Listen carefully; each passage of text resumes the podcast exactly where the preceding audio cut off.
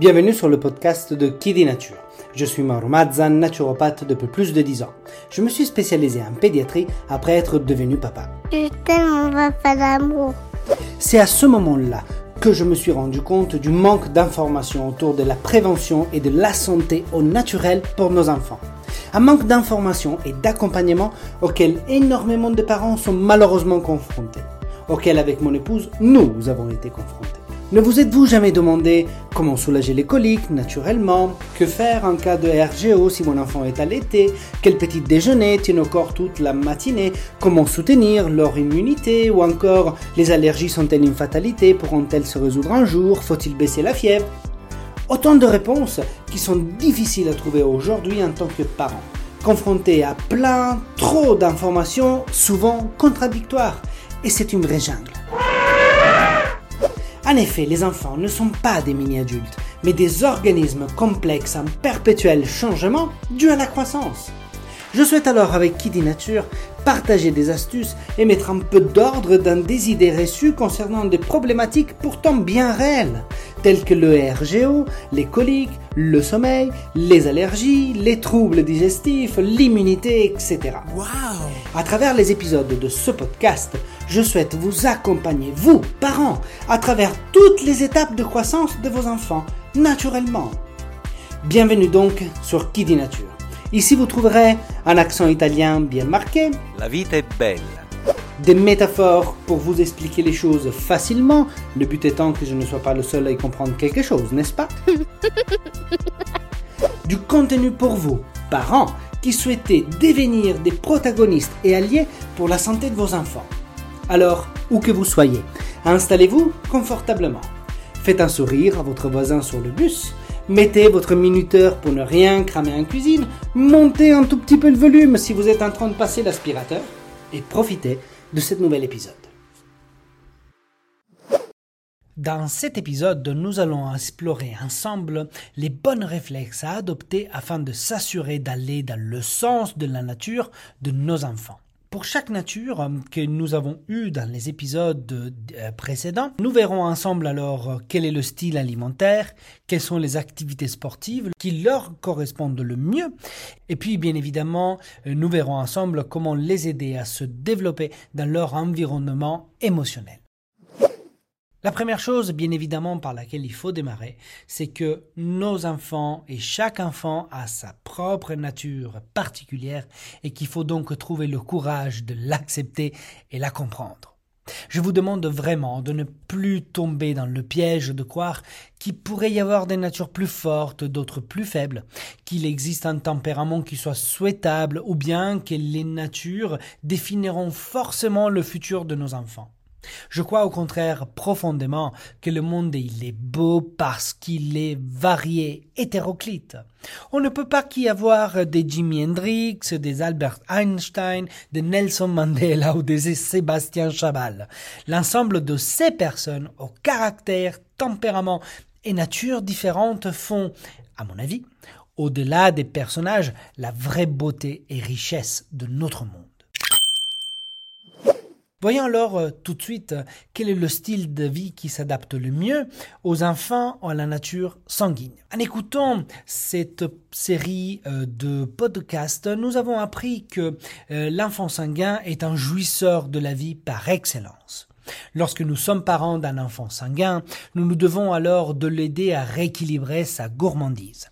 Inutile en revanche de lui proposer des aliments sains qui riment avec ennui, hein, et il vous les refusera sans possibilité de revenir en arrière. Rappelez-vous, il adore les fêtes et les moments de partage. Alors, pourquoi ne pas adopter des options festives mais saines? Par exemple, des sorbets aux fruits, donc à l'eau, des bâtonnets de légumes à tremper dans des sauces, euh, faites maison et de qualité bien évidemment, ou des brochettes de fruits aux sans couleur, etc. L'enfant sanguin a une bonne force vitale. Du coup, son corps n'aura aucun problème à s'exprimer à travers des symptômes, avec des fièvres, des inflammations, des réactions vives, etc. Ces enfants ne seront donc pas classifiés comme souvent malades, mais plutôt avec des fortes expressions vitales.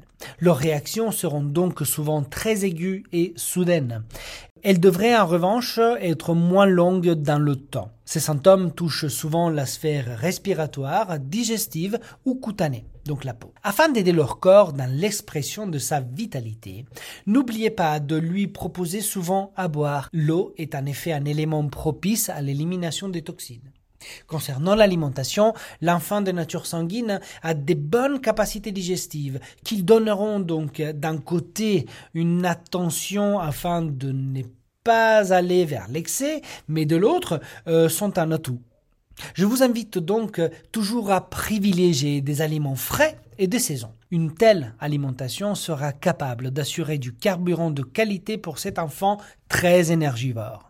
De plus, rappelons-nous qu'il s'agit d'une nature chaude, donc assurons-nous euh, son rafraîchissement avec des plats frais et des crudités. Ne craignez pas de lui proposer régulièrement des protéines légères. Attention en revanche aux produits laitiers et aux farines blanches. Ces produits sont euh, très inflammatoires et pourraient donc surcharger la sphère ORL, qui est un système faible, je vous le rappelle, chez la nature sanguine. Allez, nous l'avons tous compris maintenant. L'enfant sanguin était le chabal dans mon exemple. Or, imaginez-vous si les parents de ce dernier n'avaient pas accès au sport pour le canaliser. Vous vous imaginez un peu dans quel état serait la chambre de ce colosse Alors, en revanche, n'attendons pas d'avoir un armoire à glace de l'âge de 12 ans avant de passer à l'action. Le sport sera votre meilleur allié pour aider vos enfants sanguins à se canaliser. L'idée est simplement de lui permettre de véhiculer son énergie débordante au lieu de devenir un éléphant dans un magasin de porcelaine.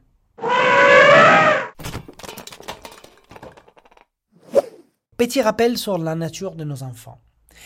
Qui dit enfant sanguin dit partage et convivialité. Alors votre enfant aimera également partager ses victoires ainsi que ses défaites. Privilégiez les sports en équipe, comme le basket, le rugby, les sorties en balade avec les copains, etc. Toute activité en pleine nature pourra aussi lui permettre de mieux s'ancrer dans l'instant présent, car il est trop souvent dans l'après. De par son énergie débordante, il a la tendance à se disperser très facilement et à se lasser également rapidement. Il a parfois donc besoin de plusieurs activités pour assouvir à son besoin de bouger. Une autre activité que je conseille souvent en consultation, euh, c'est l'improvisation au théâtre. L'enfant sanguin est associé à l'élément R et donc un enfant aux grandes capacités communicatives, mais qui se voit quand même d'être maîtrisé et développé. Donc, l'improvisation théâtrale ainsi que tous ces genres d'activités l'aideront à se maîtriser et surtout à développer sa capacité d'écoute. De plus, l'improvisation lui permettra de mieux comprendre et maîtriser ses émotions. En effet, l'enfant sanguin vit à travers le regard des autres. Vous vous en souvenez? Malgré les apparences d'un enfant très extraverti, la nature sanguine cache un environnement émotionnel très sensible, voire parfois hyper émotif. Donc l'enfant sanguin vit beaucoup à travers le regard de l'autre.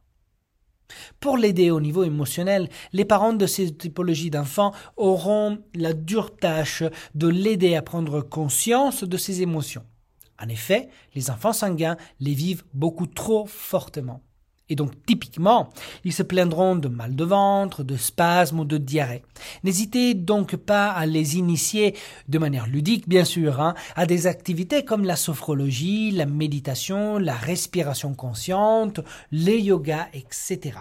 Toutes ces activités qui peuvent en quelque sorte le reconnecter à ses perceptions corporelles. Un dernier petit conseil pour les parents de ces amours qui souhaitent l'attention totale de leur entourage, pensez aux fleurs de bac de chicorée. Cela pourrait vous être extrêmement utile. Voyons maintenant le style de vie que le mieux s'adapte à la nature bilieuse. Vous savez, en écrivant euh, un tout petit peu les, les, points clés euh, de ce podcast, avec les traits typiques de cette nature, j'y vois tellement l'un de mes enfants. Je dirais même plus, hein, j'ai l'impression de le décrire.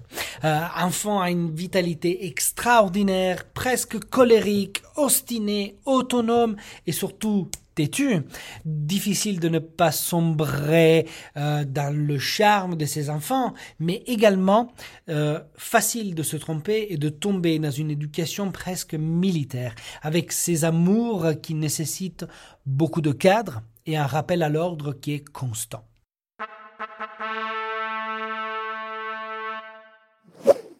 En Italie, nous avons une expression que l'on adresse aux gens de notre entourage sous l'emprise de la colère, qui dit ne te pourris pas le foie pour cela, non ti far venire un fegato marcio.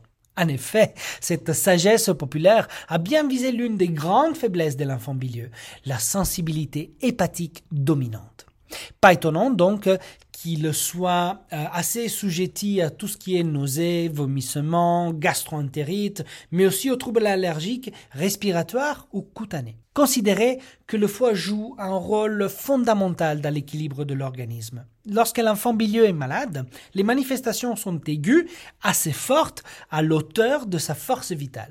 La fièvre peut vite monter et sera donc à surveiller. En revanche, ils sont assez équilibrés au niveau de l'alimentation. Ils savent en quelque sorte instinctivement la réguler grâce à une puissance digestive qui est tout de même correcte. Attention donc, parents, il faudra faire vraiment très attention à ne pas les forcer à se nourrir, car vous entraînerez tout de suite un conflit dans lequel, rassurez-vous, vous allez être perdant. Je le vois également avec ma fille. Elle a un dynamisme hors pair. Hein. Elle a donc besoin de beaucoup de carburant, mais pas n'importe lequel. Un carburant qui puisse lui fournir l'énergie à long terme et pour toute la journée.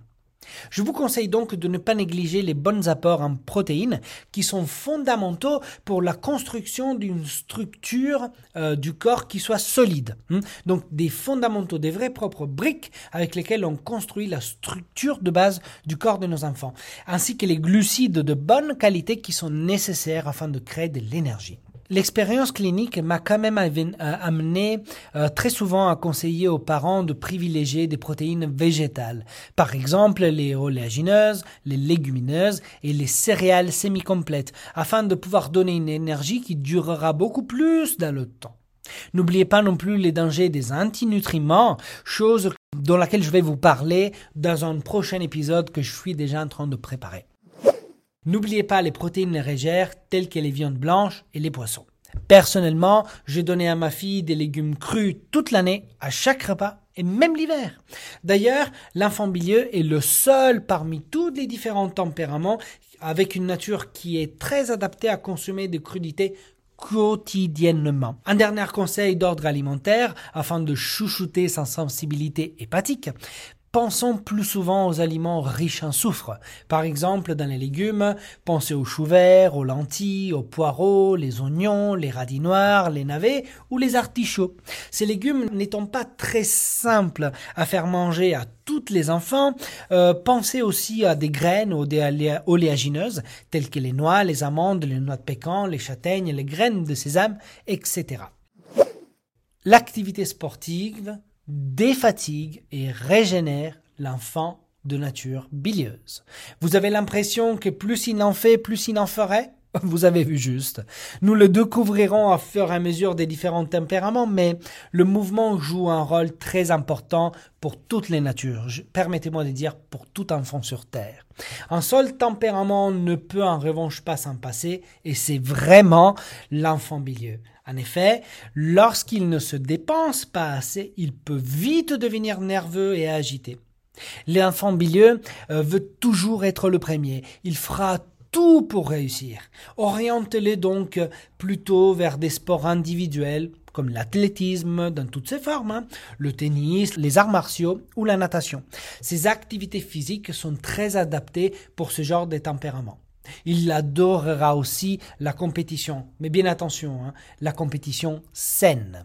Attention à ne pas trop attiser le feu, élément associé à ce tempérament qui est déjà plus que bien présent en lui. Le risque sera d'acidifier son organisme et générer des troubles inflammatoires ainsi que d'une fragilité osseuse ou ligamentaire. Pour temporiser tout cela, le sport en plein air, un espace ouvert, ainsi que la marche et l'escalade seront très très intéressants. Et surprendre positivement son entourage. Ce leader naturel peut en revanche cacher un vrai propre besoin de contrôle, un besoin d'anticipation, une maîtrise sur les choses, mais aussi de la frustration et un mal-être. En clair, derrière le masque de la confiance peut se cacher de l'anxiété il sera donc certainement plus à l'aise dans l'action que dans la réflexion. Il a une vraie difficulté à se connecter avec son ressenti, ce que d'ailleurs lui vaut à tort le statut d'insensible. Nous devons donc l'accompagner afin d'éviter qu'il ne se détache à jamais de ses émotions. Alors je sais que vous me voyez arriver avec mes gros sabots, mais je vais peut-être vous surprendre. Je vous déconseille de l'orienter vers tout, au moins tout de suite, hein, vers des disciplines d'autocultivation, euh, comme c'était le cas par exemple pour les enfants sanguines. J'ai personnellement déjà essayé d'initier ma fille à la méditation, il n'y a eu rien à faire. Le seul résultat que j'ai obtenu, c'était de l'agacement.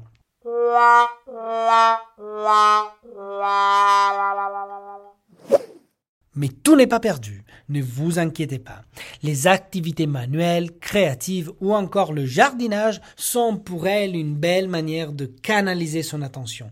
N'est-ce finalement pas le même but que celui de la méditation? Alors, pour terminer, euh, je vais quand même aussi vous conseiller, vous donner une toute petite astuce concernant quelques gouttes d'huile essentielle qui pourra vraiment lui être utile car il a une action anxiolytique qui lui permettra de retrouver le calme. Et je suis en train de parler de l'huile essentielle d'orange douce qui est possible de laisser en diffusion même à partir de trois mois.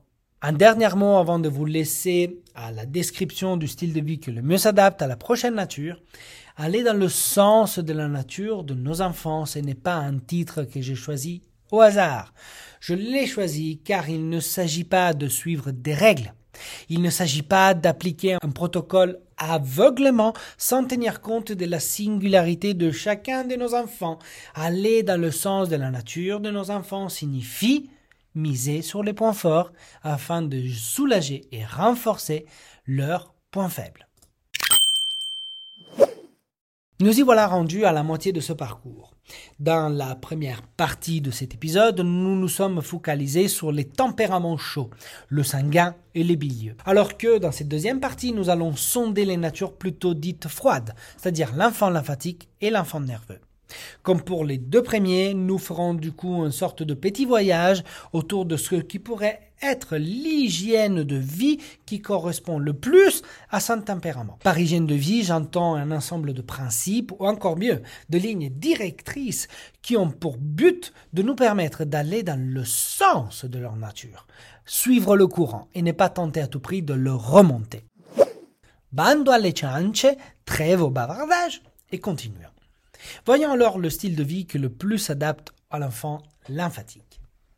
L'enfant lymphatique incarne la docilité, le calme. Enfant au grand besoin de maternage, il sera donc souvent malade. Même s'il est vrai que l'expression symptomatique n'est pas forcément synonyme de maladie, pour les enfants de nature lymphatique, ceci n'est que la conséquence logique d'un métabolisme qui fonctionne au ralenti. Il se plaindra donc souvent de gaz, ballonnement, colite ou constipation. Sa vitalité un peu diluée, j'aime bien la définir ainsi car l'élément dominant chez eux est l'eau, amènera également à une grande accumulation de mucus avec une sensibilité conséquente au niveau de la sphère ORL. De plus, à l'image de sa vitalité, la convalescence risquera d'être un chouïa longue et avec plusieurs récidives. C'est un enfant qui a besoin de beaucoup de sommeil pour récupérer. En effet, c'est dans ce moment où le corps qui est coupé de tout stimuli extérieur aura la possibilité de focaliser sa vitalité pour guérir. Disons ceci de manière plus générale, l'enfant lymphatique met pas mal de temps à construire son immunité. Il nous faudra alors aider son organisme, qui fonctionne au ralenti, afin de booster cette immunité. Les aliments lactofermentés et des probiotiques spécifiques en complément à celui-ci seront donc très utiles. Laissez-moi vous le dire avec tout l'amour et la bienveillance que l'on peut avoir envers des enfants. C'est vraiment dommage. Les enfants lymphatiques adorent la nourriture et adorent manger. Ils sont des vrais épicuriens, mais ils sont malheureusement attirés par tous ces aliments qui sont absolument néfastes avec un index glycémique qui est très élevé. Tous ces éléments créeront en réalité des fermentations intestinales qui, à leur tour, déséquilibreront la fonction immunitaire. Considérez de plus qu'ils ont une forte prédisposition à la prise de poids à cause de la faiblesse de leur système glandulaire.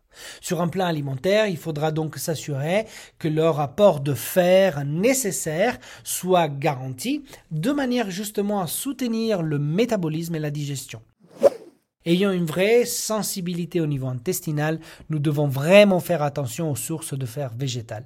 D'ailleurs, je vais vous renvoyer à un prochain épisode que je ferai concernant les antinutriments et qui à ce sujet-là, il vous sera d'une grande aide. En règle générale, il sera donc préférable d'éviter les aliments trop gras, ainsi que les céréales à index glycémique trop élevé.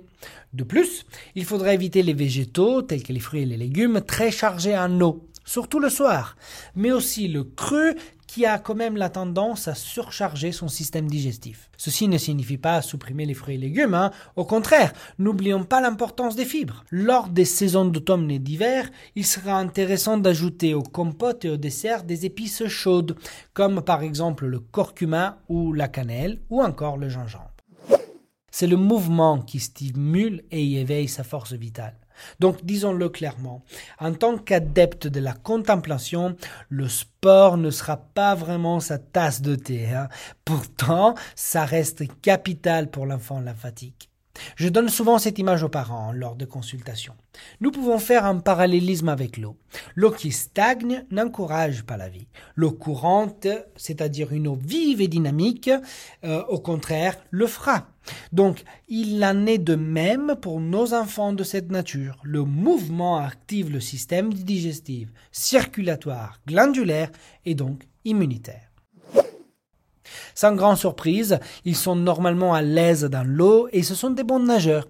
Ayons tout de même à l'esprit qu'ils se fatiguent facilement. Il faudra donc proposer des activités avec une intensité modérée mais récurrente, euh, comme la marche hein, ou les scouts. Le contact avec la nature les apaise en réalité énormément.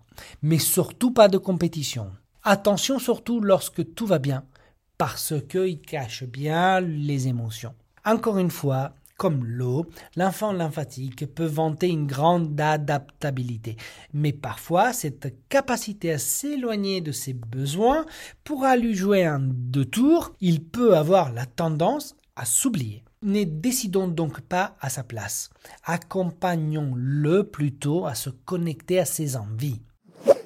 Proposons alors un carnet intime et ou des activités artistiques. Ces dernières lui seront très utiles afin d'apprendre à canaliser son imagination débordante et apprendre à s'exprimer. Dernier rappel pour tous les parents d'enfants de nature lymphatique, il a besoin de temps. Et nous, d'une ceinture noire de patience. Il nous demandera de répéter, d'insister, et il nous obligera à nous mettre à son rythme. Donc, afin de dynamiser et réactiver sa tendance à la stagnation métabolique, je vous conseille la fleur de bac de charme qui pourra être l'une de ses meilleurs alliés. Voyons maintenant le style de vie qui le mieux s'adapte à la nature des enfants nerveux. L'enfant nerveux intellectualise, réfléchit, calcule toute sa vie. Il a besoin d'un environnement qui est sécurisant, prévisible, et surtout d'une routine bien organisée et régulière. Ce tempérament, avec la Terre comme élément dominant, a une très faible vitalité et ces systèmes euh, demanderont beaucoup de temps pour se développer et se renforcer. Attention à leurs parents. Les vaccinations prématurées, le stress, l'excès d'antibiotiques viendront aggraver ces faiblesses et ou prédispositions. De plus, malgré le fait que ces manifestations pathologiques ne seront pas extrêmement aiguës ou spectaculaires, à l'image de sa vitalité, la convalescence sera beaucoup plus longue. Donc en effet, typiquement, les enfants de nature nerveuse manifestent des troubles de sécheresse de la peau, comme l'eczéma par exemple, des l'énurésie nocturne, euh, autrement appelée pipioli, mais également des troubles liés à leur petite capacité digestive, comme du reflux gastrique, des ballonnements, des spasmes, etc. N'oublions pas qu'il s'agit d'un être cérébral, pouvant être complètement absorbé par ces activités qui lui feront oublier tout le reste. Soyons donc attentifs hein, et en étant derrière lui afin de répondre à tous ses besoins. Principalement, afin d'éviter toutes sortes de carences, il sera intéressant de rajouter quotidiennement des jus de légumes ou de graines germées. Ceci permettra d'apporter des vitamines et des minéraux euh, sans surcharger pour autant le système digestif que, comme vous, je vous l'ai déjà expliqué, est en réalité déjà euh, avec une prédisposition faible. Côté nutrition, il pourra rencontrer des difficultés lors de la diversification alimentaire, par exemple. En effet, souvent, leur appareil digestif sera lent dans le développement. Il faudra alors éviter les trois grands repas dans la journée, car ils pourraient entretenir des phénomènes de troubles digestifs, euh, et plutôt opter pour des repas plus fréquents et plus légers. Limitons également les aliments trop gras et les protéines animales en faveur plutôt de protéines légères, comme celles des viandes blanches, ou alors euh, les protéines végétales. Encore une fois, pensez aux antinutriments. De par sa nature très cérébrale, il sera important de nourrir son système nerveux qui est sursollicité. Les aliments riches donc en oméga 3 seront votre meilleure arme. Pensez aux graines de lin ou de chia, euh, pensez aux poissons gras comme par exemple les sardines, les harengs, les anchois, euh, les maquereaux, le saumon, la truite, plutôt sauvage si possible. L'image que je définis pour expliquer cela aux parents est celle de la passoire. Afin d'éviter le coup de pompe et de neurasthénie, donc de fatigue mentale, n'ayez pas peur de privilégier des céréales semi-complètes ou complètes avec un index glycémique qui soit bas, euh, de manière à lui apporter de l'énergie nécessaire tout le long de la journée et dont les à transpirer pour éliminer les toxines et soulager leur immunité. Soyons clairs, les enfants au tempérament nerveux aiment le sport comme nous les Italiens aimons les régimes alimentaires. Blague à part, ils préféreront certainement les yeux de société ou les jeux vidéo plutôt que le jouer du foot dans la cour de l'immeuble. Pour les plus grands, étant attachés à leur intelligence, si on leur explique que le sport peut augmenter leur qualité intellectuelle, ils devraient l'accepter sans trop de difficultés. De par leur nature solitaire et réservée, beaucoup de parents orientent leurs enfants de nature nerveuse vers des sports individuels qui demandent la maîtrise et la précision, comme les arts martiaux par exemple. Je trouve personnellement que l'on se doit de suivre euh, plutôt les intérêts de nos enfants, bien évidemment, mais je vous conseille de les amener impérativement dans un club. Le, but est en réalité euh, celui de les stimuler euh, afin de, à qu'ils puissent être confrontés dans un environnement où ils devront s'ouvrir aux autres. Dans tous les cas, je vous invite à promouvoir des activités en pleine nature car étant dominé par l'élément terre, il pourra se régénérer à contact avec la nature. Pour terminer, l'enfant de tempérament nerveux risque de se réfugier dans son monde mental, se déconnectant complètement de son corps. Notre rôle alors sera celui de promouvoir toutes ces activités qui pourront l'aider à se reconnecter avec ses sensations corporelles. Pensez à la sophrologie, la relaxation, la méditation, la cohérence cardiaque, les massages. En consultation, je conseille en effet souvent, je viens d'y penser, mais la réflexologie plantaire ou des huiles essentielles par exemple de fleurs d'oranger en diffusion ambiante ou sous forme d'eau florale dans le bain de, euh, de façon à l'apaiser et à baisser l'activité nerveuse.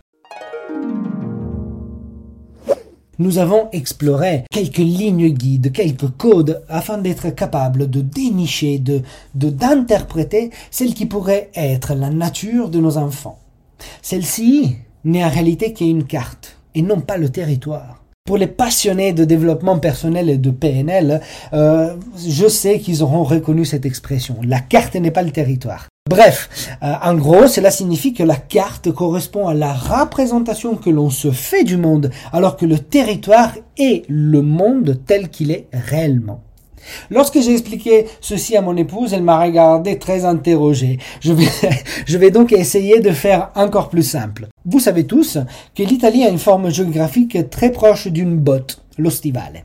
Or, une carte géographique la représente dans les moindres détails, avec les bonnes proportions et échelles, mais celle-ci n'est pas l'Italie. Le pays se découvre en le parcourant en vrai. N'est-ce pas ma chérie?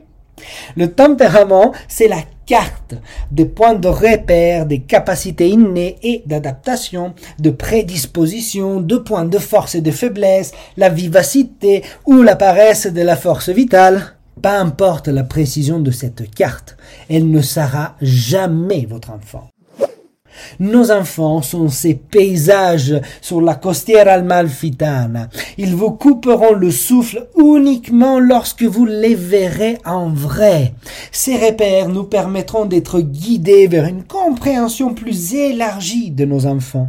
Mais seulement les vivre avec passion nous permettra de réellement les connaître. Merci d'avoir écouté cet épisode de Qui dit Nature jusqu'au bout. Si vous avez aimé cet épisode, et si cela n'est pas déjà fait, pensez à vous abonner à mon podcast sur la plateforme que vous écoutez et à mettre 5 étoiles. Cela vous permettra d'être notifié à la sortie d'un nouvel épisode et m'aidera grandement pour me faire connaître. Mais vraiment beaucoup. Hein. Ou encore mieux, je vous invite à rejoindre les quelques centaines de personnes qui reçoivent déjà ma newsletter.